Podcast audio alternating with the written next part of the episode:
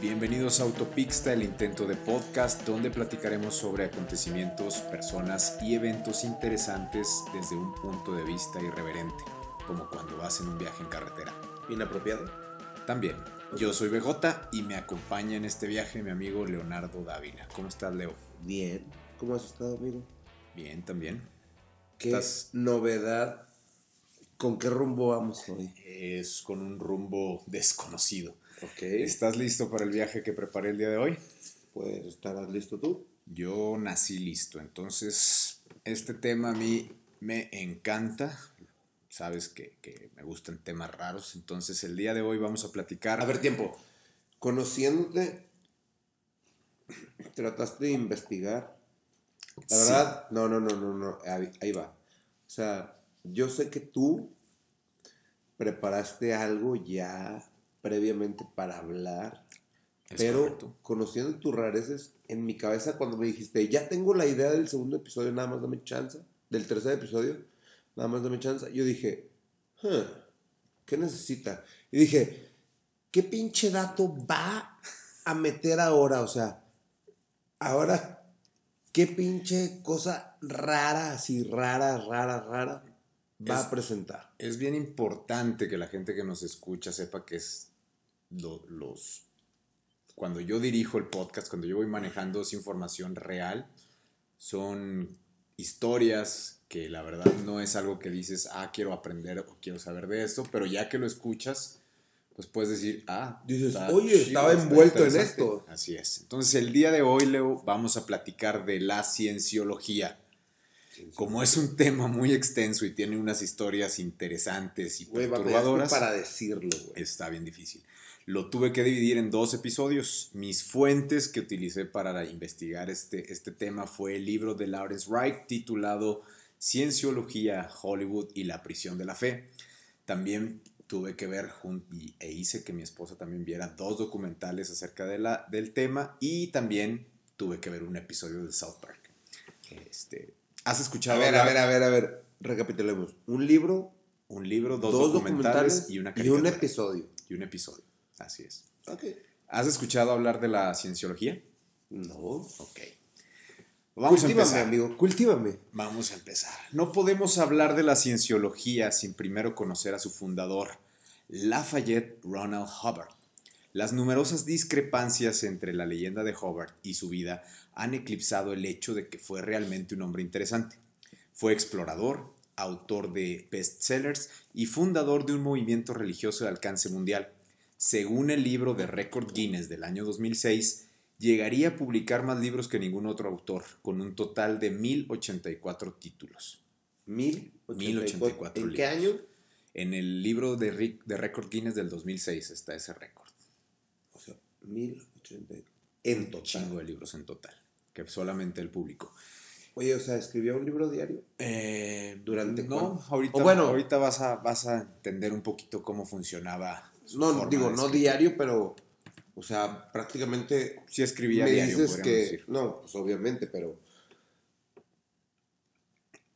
Hacía más de un libro al mes. Mm, Muy probablemente. Probablemente. Ahorita hay una parte de la historia donde vamos a ver eso. Entre los cienciólogos y los anticienciólogos hay dos versiones, ambas exageradas. Los cienciólogos lo describen en pocas palabras como la persona más importante que haya existido nunca y los anticienciólogos como el mayor estafador del mundo. O sea, dos caras de la moneda. Sí, dos caras totalmente diferentes.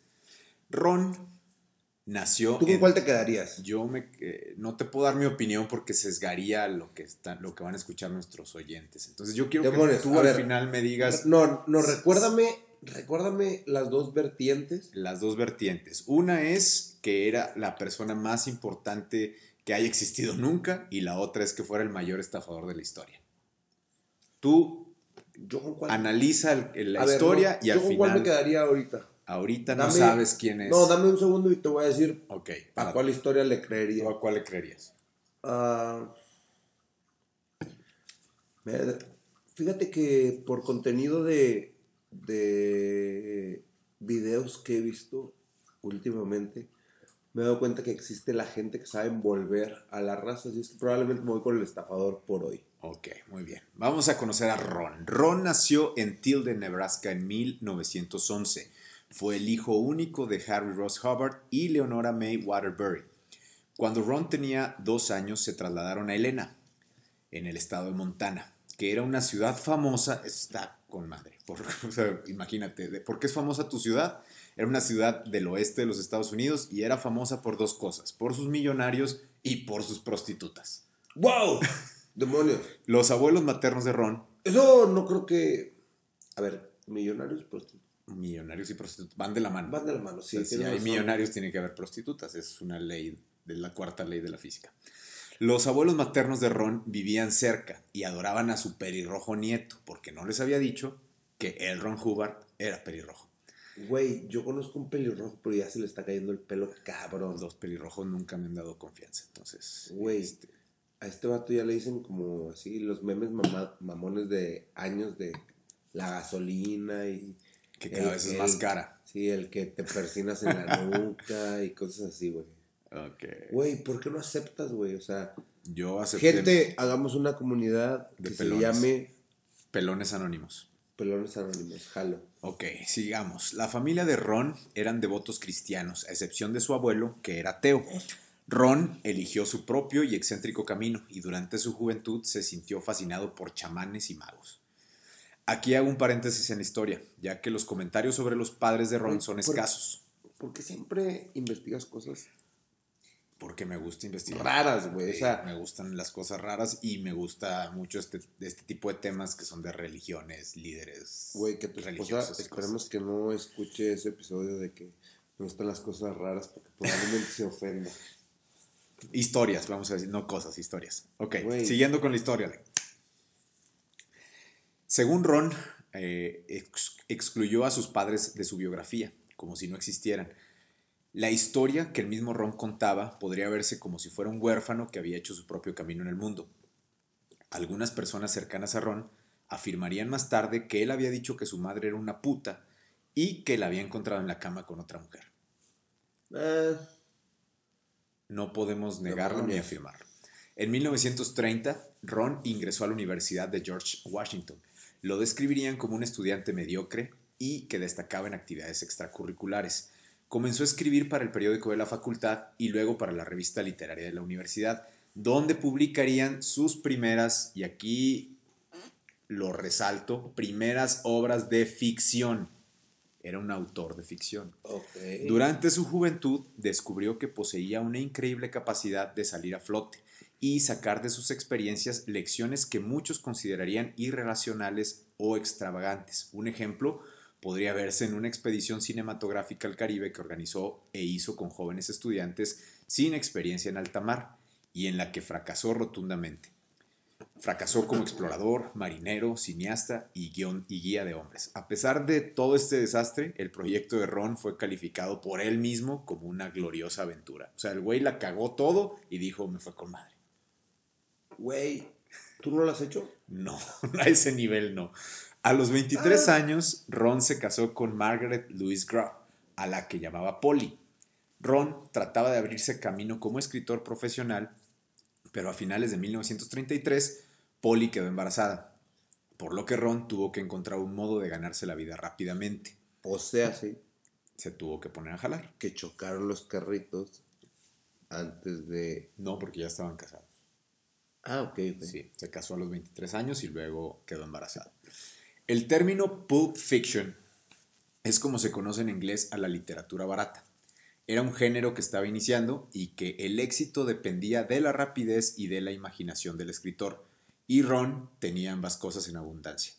Era tanto lo que escribía que tuvo que adoptar varios seudónimos ya que las revistas no querían que el mismo autor apareciera más de una vez en un número. O sea, el güey decía, hoy me llamo Juan Pérez, hoy me llamo Pancho López y hacía 10 historias que salían en una misma revista Como el con diferentes vaquero. nombres, como el libro vaquero. Que es la misma historia, nada más. Es el cambian- Pulp Fiction mexicano, Le cambian a la chichona, literatura barata. a la, a la dibujada chichona de, de caricatura. Es correcto. En 1938, Ron tuvo una revelación que cambiaría su vida y a la larga la de muchas personas. Durante una operación dental, o sea, el güey fue al dentista y lo tuvieron que anestesiar. Y mientras se encontraba anestesiado, según él, su corazón dejó de latir. Según Ron, era como deslizarse por un tobogán en un torbellino escarlata, y sabiendo que uno se moría y que en el proceso de morirse no tenía nada, que agradable, nada agradable, en aquellos momentos de alucinación, Ron creyó que los secretos de la existencia del universo le fueron accidentalmente revelados. El güey tuvo un mal viaje por la... Por la ¿Consumía droga? No, no, no. Fue donde le pusieron la anestesia en el dentista y el güey empezó a alucinar bien cañón. Tenía efectos de drogas. Muy probablemente. Ron describiría que recibió una mezcla intelectual de cómo empezó todo, a dónde vamos desde aquí, si hay vidas pasadas, y todo esto lo absorbió como si fuera una especie de esponja.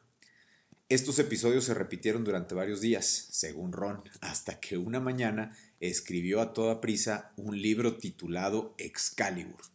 ¿Excalibur? Excalibur. No tiene nada que ver con. Güey, sí, no, no, claro que sí tiene, algo que ver. No tiene parentesco. Güey, tú sabes, hay una historia en la que estábamos nosotros tres acompañados de alguien.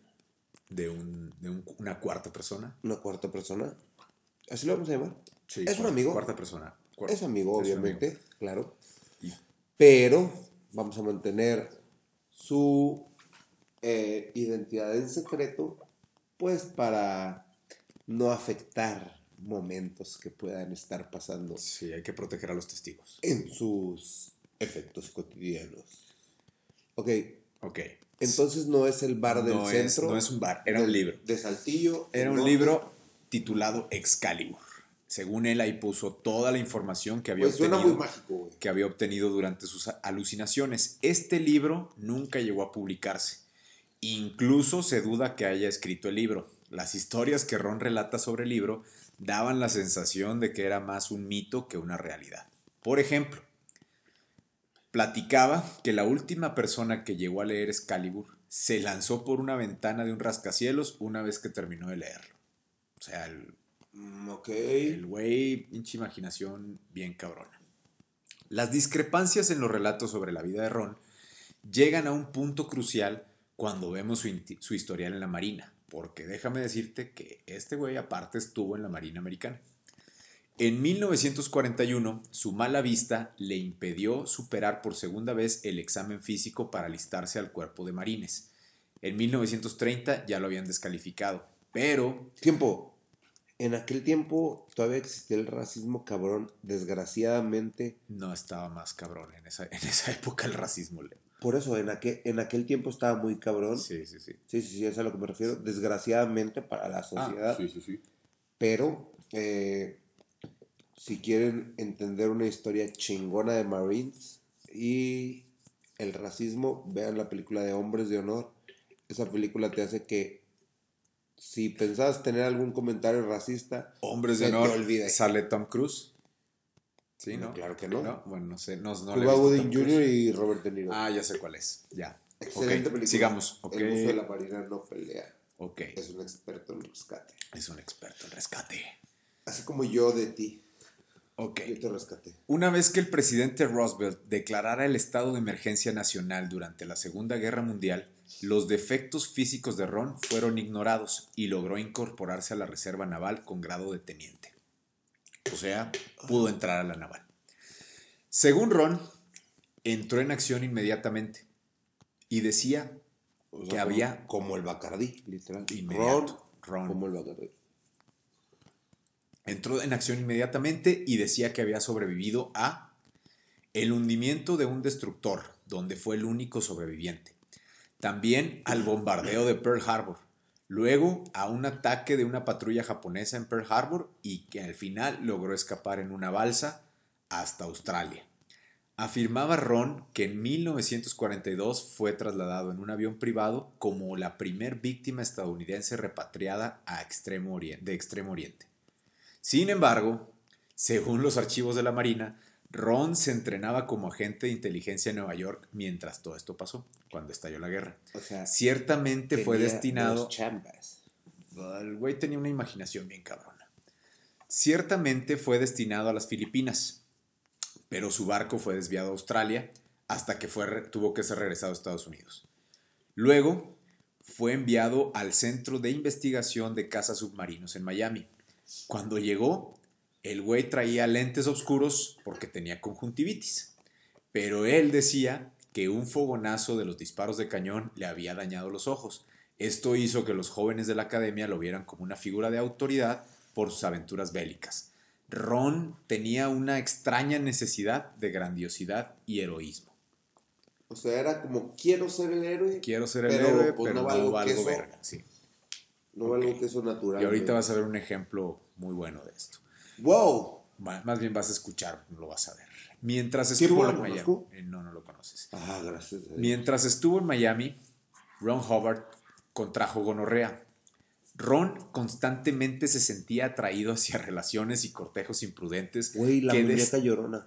que destruirían sus matrimonios y alejarían a sus hijos. Llegó a tener siete hijos con tres mujeres distintas. Oye, interesante. O sea, el güey se la pasaba de una en otra y buscando viejas y todo. Le valía madre. En 1945, Ron se graduó de la Academia de Gobierno Militar y fue enviado a Monterrey, California, para unirse a un equipo que pronto habría de partir con las fuerzas de invasión a la guerra con Japón al mismo tiempo que inició la batalla de Okinawa, donde las fuerzas luchaban a muerte, las fuerzas japonesas. Eran ahí fue donde empezaron los pilotos kamikaze y todo ese pedo. Güey, pero sea lo que sea, yo creo que en cuestión de lealtad a su país, los japoneses siempre han sido muy notorios.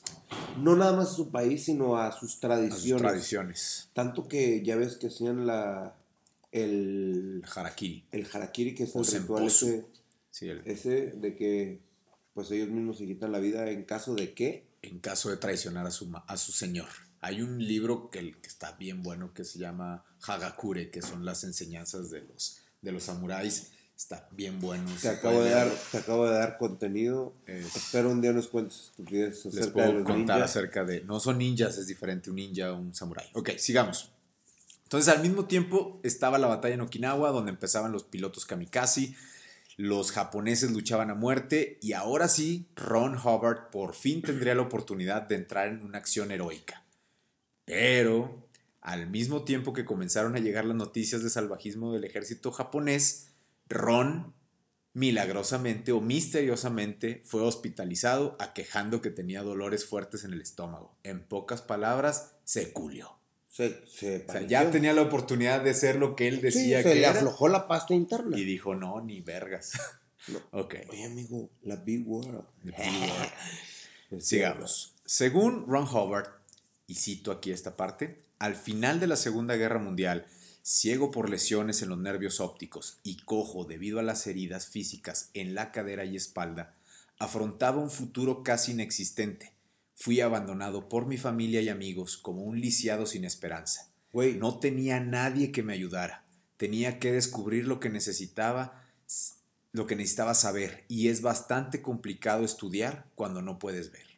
Ron afirmaba que curó sus heridas traumáticas utilizando las técnicas que se convertirían en el fundamento de la dianética y la cienciología.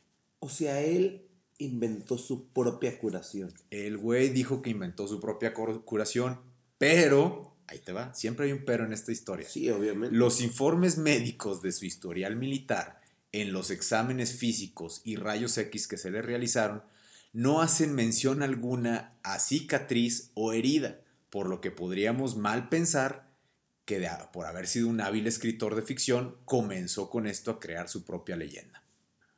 Pero pues es como echarte flores. A final el güey se echaba flores solo, inventaba. Pues no, no cuentan, o sea, bueno. Ahorita vas a ver que sí cuenta, Leo. Después de salir del hospital, Ron se fue al sur de California.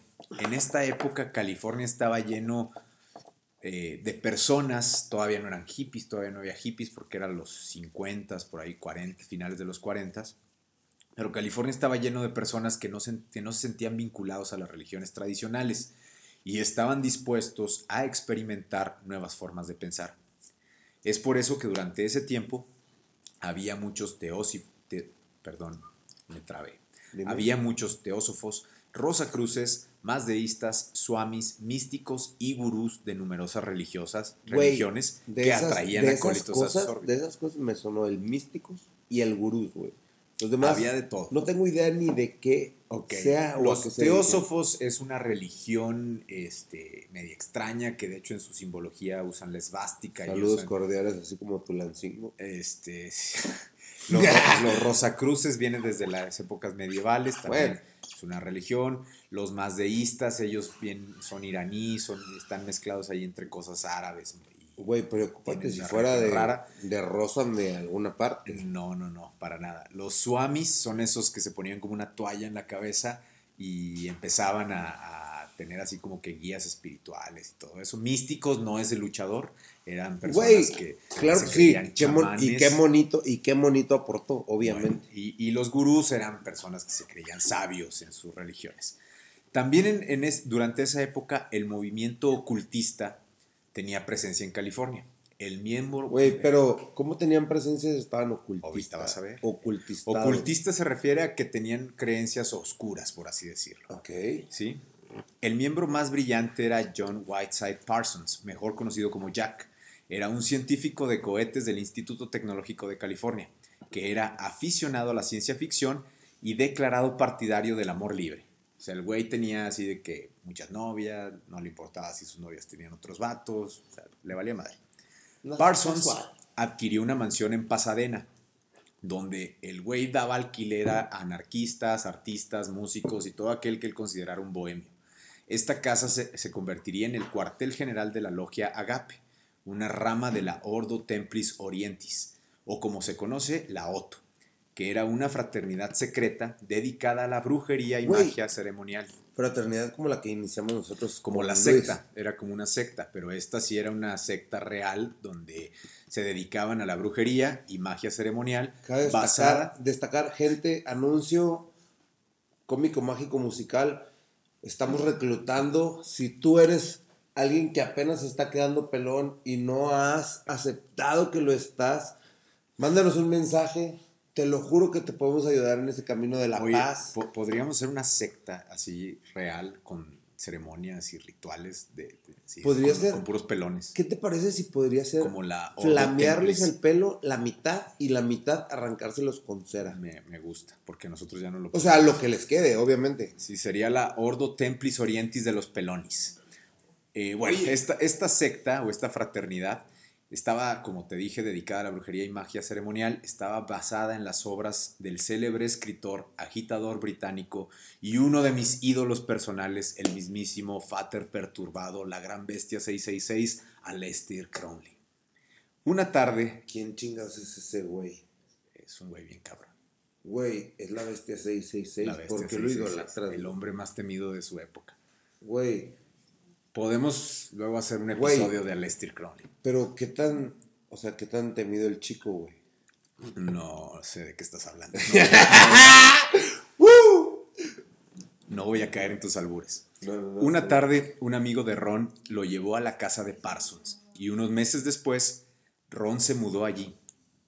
Ya una vez estando en casa de Parsons, se ganó la confianza de Parsons y puso sus ojos sobre Sarah Nordop, quien era la novia de Parsons. El güey dijo, ya tengo casa, ahora quiero su novia. Güey, o sea, le quitó la casa. No, no le quitó la casa, se fue a vivir ahí de gratis, de gorra, y le bajó a la novia.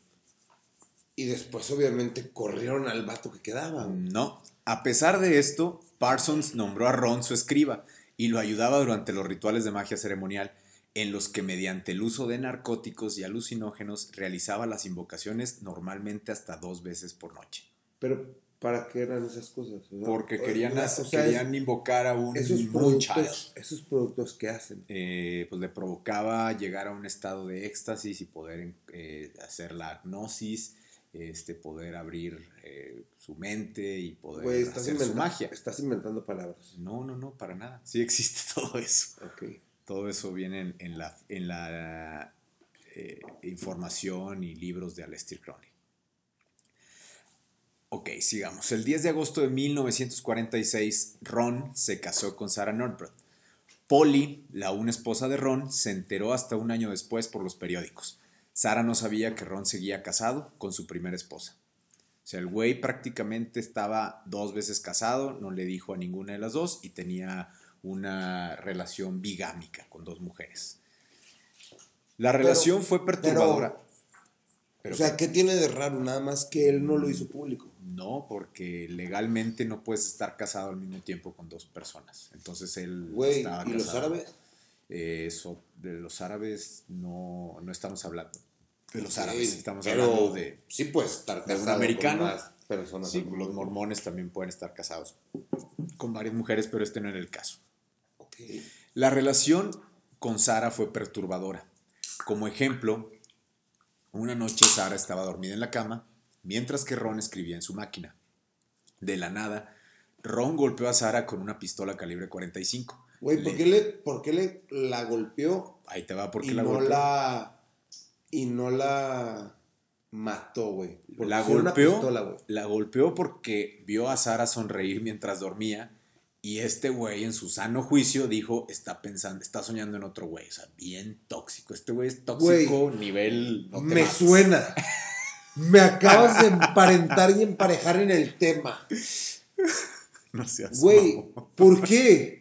O sea, yo en realidad al chile. Tú eres Sara de la historia. Güey, al chile, yo ahorita he juntado, y no por mí, y te consta, he juntado tanta toxicidad que me pueden denominar Chernobyl, Coahuila. Eres el Chernobyl de Coahuila. Ok, sigamos con la historia. Un posible diagnóstico de la personalidad de Ron sería la de narcisismo maligno, que se refiere a una extrema inseguridad con prepotencia agresiva, rechazo a todas las necesidades de los demás, orientación antisocial y una mezcla de agresión, violencia y paranoia. O sea, el Ah, güey era una, era una fichita. Lo he En- sentido. en mayo de 1950 publicó el libro titulado Dianética, la ciencia moderna de la salud mental. En la cienciología, este libro se le conoce como el libro 1 y datan su propio calendario a partir de 1950. Entonces, estos Cabrón, güeyes cabrón, dicen, cabrón, cabrón. ¿Cómo puedes escribir un pinche libro hablando de cuestiones mentales estando así de dañado? era un autor de ciencia ficción. Cada que te hagas esa pregunta, la respuesta es, era un autor de ciencia ficción. Gracias. Sigamos. A pesar, perdón, la comunidad científica reaccionó hostil al libro y con, y con muchas burlas ante las promesas que hacía este.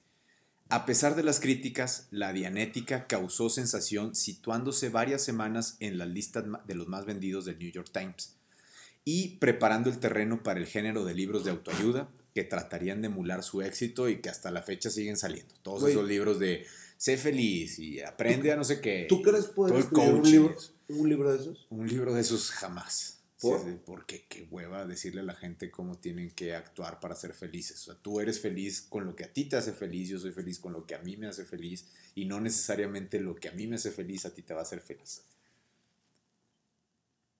Tu mente explotó. Demonios, es real. Por otro lado, los problemas entre Sarah y Ron Hubbard continuaban. Él le pegaba con regularidad y sin argumentos, pero Sarah creía que todo lo que le decía Ron era verdad, sus historias de guerra, sus libros, y nunca pensó que fuera un mentiroso. Ella creía en su mente que el Ron Hubbard era un gran hombre de honor. Tiempo, mujeres, jamás en la vida les deben de poner un pétalo de rosa encima si no es voluntad de ustedes. Obviamente, ¿verdad, cariño?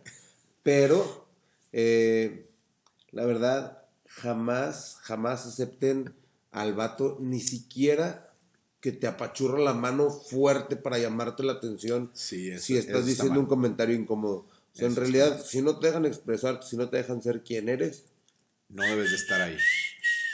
Muy bien. Siguiendo con la historia, un día Ron, fíjate esta parte. Va- vamos a ver nivel- misoginia nivel, no te mames. Un día enojar, Ron le explicó, te vas a enojar. Un día Ron le explicó a Sara que la trataba así porque él no quería estar casado, pero que un divorcio lo perjudicaría públicamente. Así que la única solución, si verdaderamente Sara lo amaba, es que ella debía matarse. Ah. Digo, hemos oído ¿Por qué no estupideces. cámaras? Hubiera grabado la cara de Leo. Hemos, hemos oído estupideces a lo largo del tiempo en relación al amor y muertes, güey. Como empezando Romeo y Julieta. Que ya dices, güey, ya que hay un cabrón así de tóxico que le diga, Es- para que en realidad me quieras. Te tienes que matar. ok. Y, y asesinada. O sea, Sí. obviamente, no matar de placer. Sara huyó con, con la hija de ambos y vivió una serie de acosos y torturas y amenazas a tal grado que Ron llegó a secuestrar a su propia hija. El 23 de abril de 1951, Sara finalmente puso una demanda de divorcio con el argumento de que Hubbard ya estaba casado con Polly. Ese fue su argumento. Ahí acabamos de tener un efecto de sonido involuntario. Por favor, producción. En 1952, No puedo. Hubbard se casó nuevamente, ahora con Mary Sue Whip, una tejana 20 años menor que él. Oye, Era una historia así Es de los de mi club. Es de tu club, así es. Ron Hubbard y Mary Sue tuvieron cuatro hijos. Ese mismo año se dio a conocer a sus seguidores el e-Metro, que era un dispositivo que cambiaría el rumbo de su movimiento al que ahora, de, de ahora en adelante se le conocería como cienciología. Decidió no cometer los mismos errores con la cienciología que con la dienética, por lo que él ejerce- ejercería el control total. Su palabra sería la ley. No solo sería el fundador, también sería la fuente y cada declaración suya sería sagrada. O sea, el güey dijo yo. pues es así- el güey era Dios. él dijo yo soy Don Vergas. O Dios. O su Dios. O sea, lo convirtió de su estupidez mental literal a prácticamente una religión. Convirtió una, creó una religión. Una vez dijo Ron. Y Güey, sí, ¿cómo se llamaron? ah, cienciología. ¿Ronistas? No, cienciólogos. Ciencia. No, no. Voy a citar a Ron. Me gustaría crear una religión. Ahí es donde está el dinero. ¿Por qué? Porque aparte de los beneficios fiscales, la religión proporciona un producto que siempre hay demanda, la salvación. Siempre necesitas salvación. Siempre Entonces, necesitas salvarte, sí. El Y 18 si de no, febrero, mínimo necesitas que te salve. una palabra de aliento. El 18 de febrero de 1854, Ron Hubbard fundó la primera iglesia de la cienciología en California. Ron siguió publicando libros y, acerca- y acrecentando su leyenda. En 1957, siguiendo con su serie de mentiras e identificándose como un físico nuclear, no sé si en esa época ya vendían títulos apócrifos en Tepito, pero el güey decía que era físico nuclear, aunque nunca estudió eso, publicó un libro que se llamaba Todo sobre la radiación, donde proponía una fórmula que según él curaba el cáncer. Era una mezcla de ácido nicotínico y vitaminas que se debía tomar diariamente acompañada con leche y chocolate. Güey, ¿y, y por qué no echarle... Porque no, si, si le ponías otra cosa no te curaba. echarle, no vamos a decir más marcas, pero un refresco de cola No jalaba. y unas, leche y fritu- chocolate. y unas frituras de esas condimentadas. No, leche y chocolate. En 1957 se mudó a Inglaterra junto con su familia y se presentó como un científico de horticultura experimental. Apareció en una revista que se llamaba Garden News con una foto de él observando un tomate acoplado a su máquina que se llamaba el e-metro, donde decía, las plantas se preocupan y sienten dolor.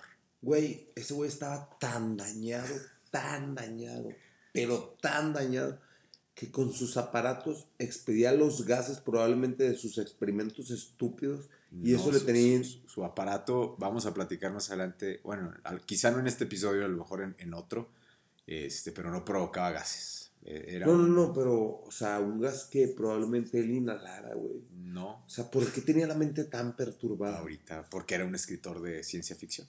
Ok. L. Ron Hubbard no solo estaba inventando una nueva religión, sino que también estaba, se, se estaba reinventando a sí mismo como un líder religioso. En 1963 comenzaron los golpes contra Hubbard.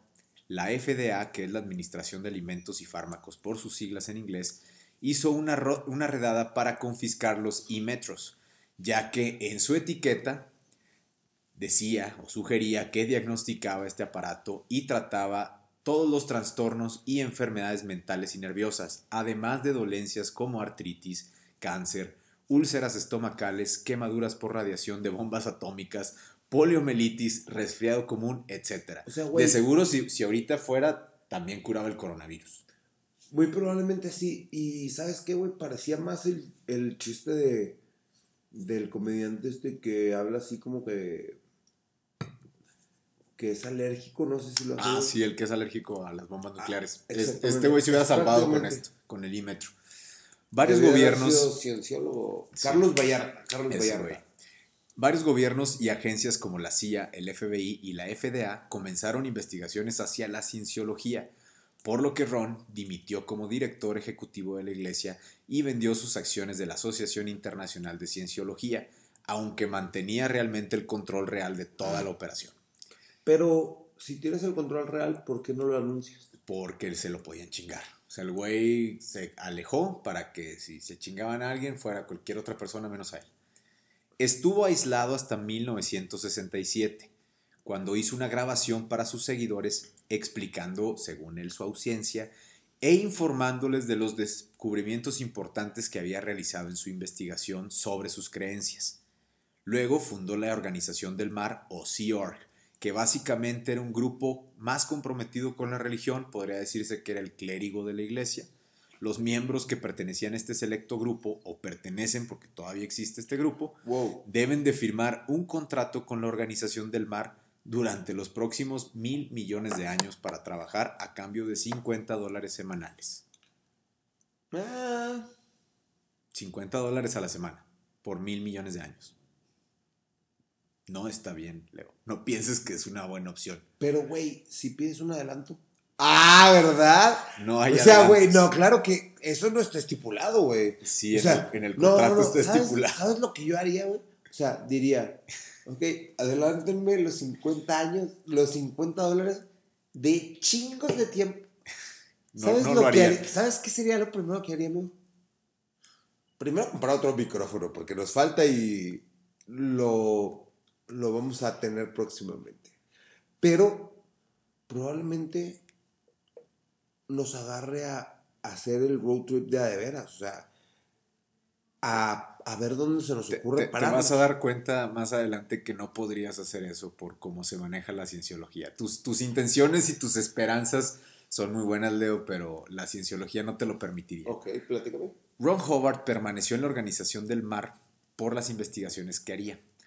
Al estar en aguas internacionales se sentía de forma de cierta forma intocable. O sea, el güey ya estaba en el mar y pues ahí no podían atacarlo ni la CIA, ni el FBI, ni nadie.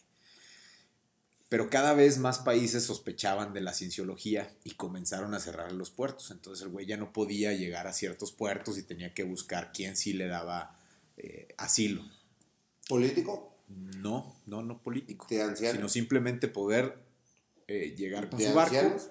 No, tampoco de ¿De ancianos. niños Tampoco de niños. Era simplemente poder llegar con su barco, estacionarlo, anclarlo. ¿Alguna vez te perdiste siendo niño? No, ¿No? no. Yo te digo cuál fue el sentimiento más random que así que se me acuerdo cañón de y mamá, si algún día me escuchas, No en realidad, no, en realidad yo sí me va a escuchar algún día, pero un día que me perdí en el súper, si mi mamá está escuchando esto, nos me perdí en el que está en la colonia San Isidro, que es con una S también. Y mamá, fue la primera vez que, casi, casi quise llorar. La verdad sí lloré y me tuvieron hasta que vocear y mi mamá llegó. Qué bonita historia. Pues prácticamente así como Como, como el, Chamaco. el Ron Howard. chamaco Ok. endejo. Durante esta etapa, L. Ron Howard empezó a recordar sus existencias anteriores, según él.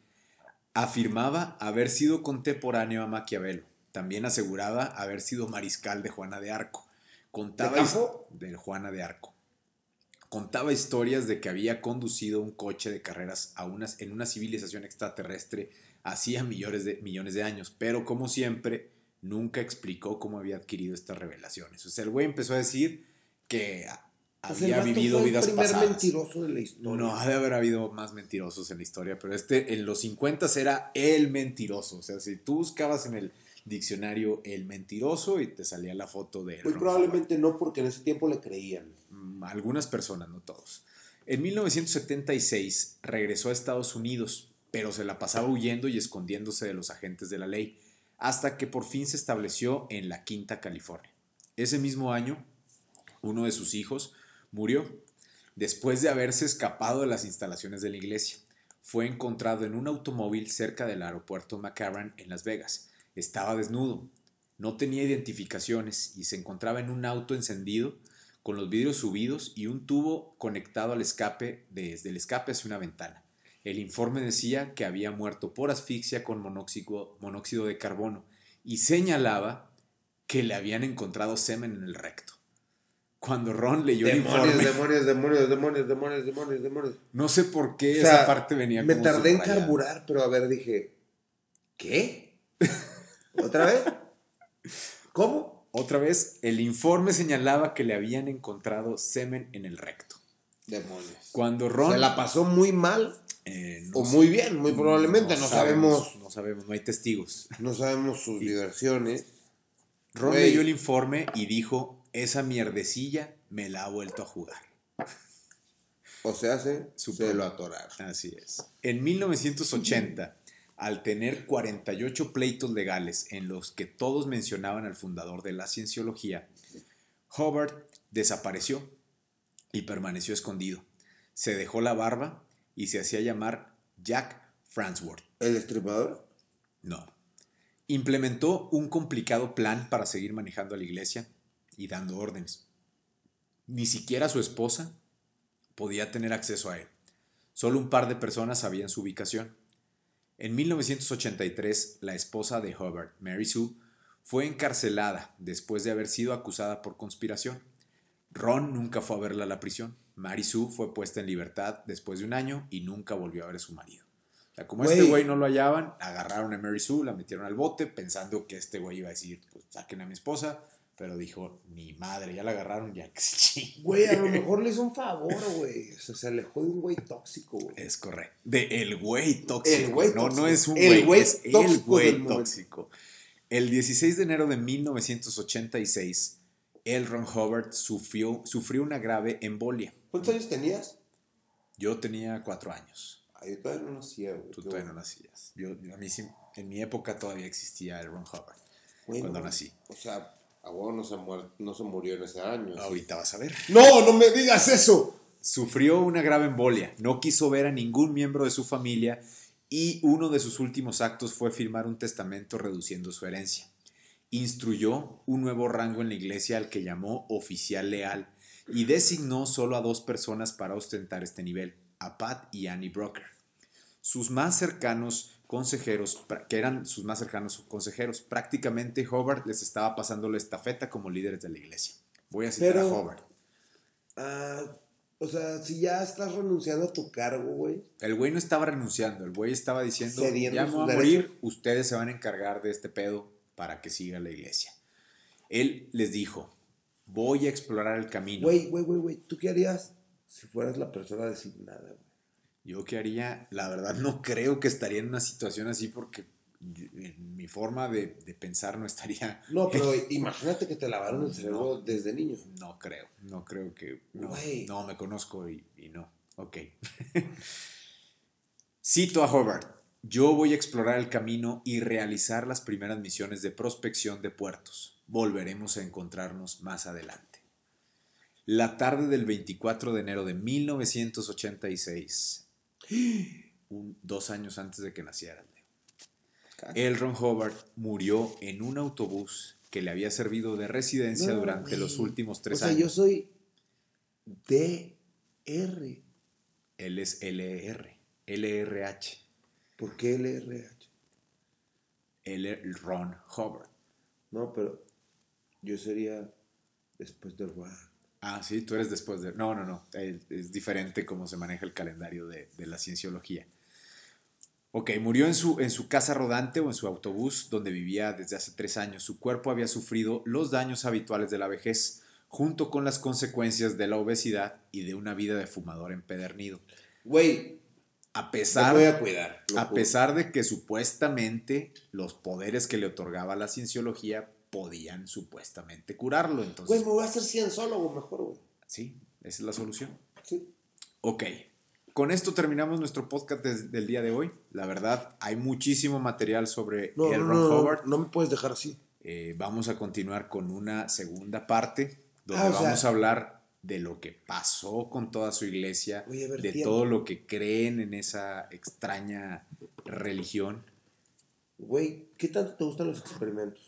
¿Qué tanto me gustan los experimentos? Pues llegué a tener un juego de química de juguetes, mi alegría. Ok, te chingaste. Vamos a hacer un experimento para el próximo episodio, ¿te parece? Va, ¿qué vamos a hacer? Eh, déjamelo a mí. Ok, muy bien. ¿Qué te pareció la historia, Leo? La verdad está bastante interesante. Güey, está cabrón. Es un tema que yo había pensado, así como abordé el tema de la amistad, he pensado en, en cuestiones... De Sobre- hacer tu propia, tu No, propia no, religión. no, no, no, no, no, no, no, para nada. Pero de, de las cuestiones así, de la toxicidad, porque es un tema que hemos platicado Pues, este- últimamente. este güey era bien tóxico. Sí, bien Así, tóxico. sí. Y pues, la verdad, creo, y ahorita ya pase lo que pase, pues, la persona tóxica Siempre es tóxica. Nunca intóxica. nunca va a cambiar, nunca va a cambiar. Y, pues, desgraciadamente, es un gen. Es, es algo que tiene la persona y pues con este personaje que fue muy exitoso, Y su, la verdad- su toxicidad y su paranoia lo llevó a Y la a ruina y lo llevó a estar A solo. eso voy, a lo mejor después esa persona encuentra a alguien con quien puede embonar su toxicidad, la acepte o lo que tú quieras, pero Pues el caso Tanta, de, de Ron Howard. Al final solamente tuvo contacto con dos, No sé. dos personas. sus- eh, ya vimos su, su muerte. O sea, tuvo Pero- contacto con dos personas y solo murió después de tener fama, dinero, muchas cosas. Su propia religión murió en un autobús solo, literalmente. Ok, Leo, ¿cuáles son tus redes para que te sigan? mi- mis redes son, primero pues tenemos en equipo la de Autopixta. Autopixta. Síganos en Instagram, Síganos en Facebook, Instagram. YouTube, Spotify, iTunes, en todos lados. Oigan, estoy, estoy muy triste porque en esta ocasión BJ no trajo lonche, qué mal No, anfitrión es es. que eh, hoy no hay comida porque la historia de la cienciología Es demasiado es demasiado intensa. y Sí, no me iba se me, se me puede me- revolver el me- me estómago. quita ¿no? el apetito. Ok, mira, ¿qué te parece si hacemos una parada aquí? Vamos a comprar algo de compramos algo de comer y pues nos aventamos un segundo round de las historias que me quieras contar extra. Ok. Pues muchas gracias por acompañarnos, gracias por escucharnos. Recuerden, suscríbanse. Estamos en todas las redes sociales. Güey, nada más dijo la de Autopista. Autopixta. Leo, tus redes sociales, ¿cuáles son? Leo.elpelón024 en Instagram, que es prácticamente lo único que contesto. Les diría el WhatsApp, pero No, no, no digas tu WhatsApp. Nos escuchamos en nuestro próximo episodio de Autopixta, que será la segunda parte de la historia de la cienciología. Hasta la próxima y como dijo Billy Hicks, la vida es solo un sueño y somos la imaginación de nosotros mismos. buen viaje. Adiós.